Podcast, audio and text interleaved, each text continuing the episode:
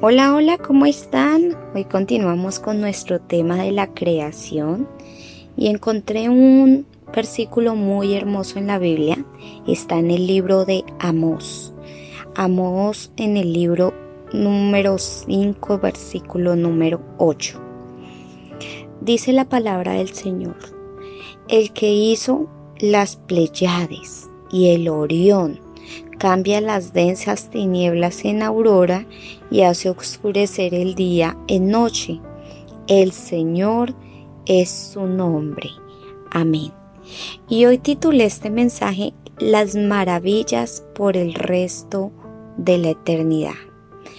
Bueno, nos maravilla la gigantesca variedad de especies sobre la Tierra o en cuanto a mí me encanta la naturaleza mi papá, cuando estuvo en vida y cuando yo era muy pequeña, le encantaba que uno mirara el amanecer, el anochecer, que mirara los animales, que los contemplara, las flores, las plantas. Y él fue muy de inculcarnos, o a mí, y seguramente a mis hermanas también, de inculcarnos lo bella que es la naturaleza. Y sencillamente cada uno de los seres humanos es muy diferente uno del otro. Pero si observamos las especies animales o vegetales, nos quedamos estasiadas de cómo se forman, de sus colores, de sus tamaños, de su hábitat y más. Y si esto es lo que vemos, ¿puedes imaginarte lo que no vemos? Nuestros órganos internos no los vemos y la función para la que fueron diseñados son increíbles. Ninguna cámara fotográfica puede ser tan perfecta como nuestro ojo, como el ojo humano. Y todo esto, está formado por partículas, por partículas infinitamente pequeñitas que funcionan de una forma maravillosa. Y, ¿qué te puedo decir? Que de las cosas inmensas. Mira, Amos nos menciona a las Pleiades.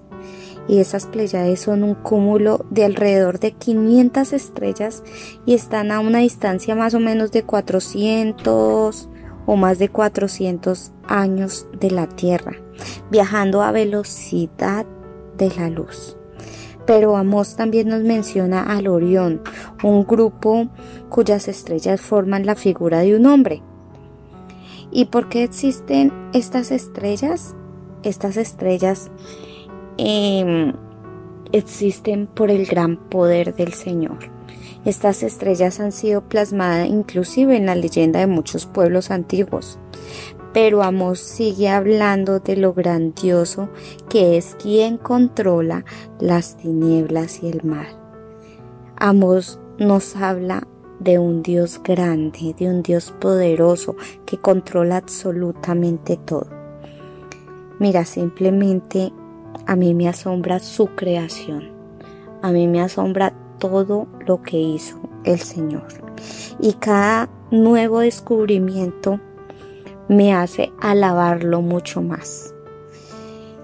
Yo me pregunto cuántas maravillas me faltan por ver. Seguramente muchísimas. Y seguro que no nos va a tomar el resto o, o, o no nos va a tomar el resto de la eternidad poderlas conocer y poderlas contemplar porque deben ser muchísimas porque Dios es infinitamente poderoso. Y si Dios es infinitamente poderoso, ¿por qué no lo alabamos?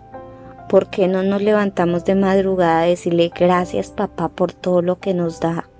¿Por qué no leemos su palabra donde nos muestra todo lo que creó?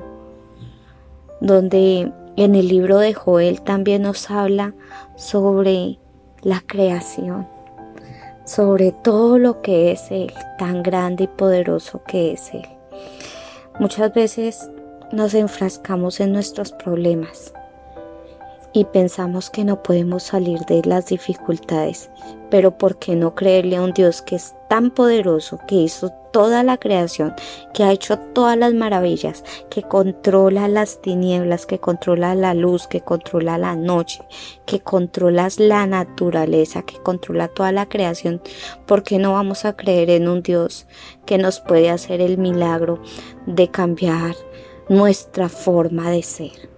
No necesitamos que nuestro esposo, nuestros hijos cambien, no necesitamos que nuestra familia cambie, no. Necesitamos que nosotras cambiemos para ser una mejor sociedad. Bueno, con este devocional termino el día de hoy. No olvides compartirlo y el día de mañana Mm, voy a sacar otro tema de la creación, voy a ver si lo saco, si no comenzamos con otro tema completamente diferente. Chao, chao, Dios te bendiga.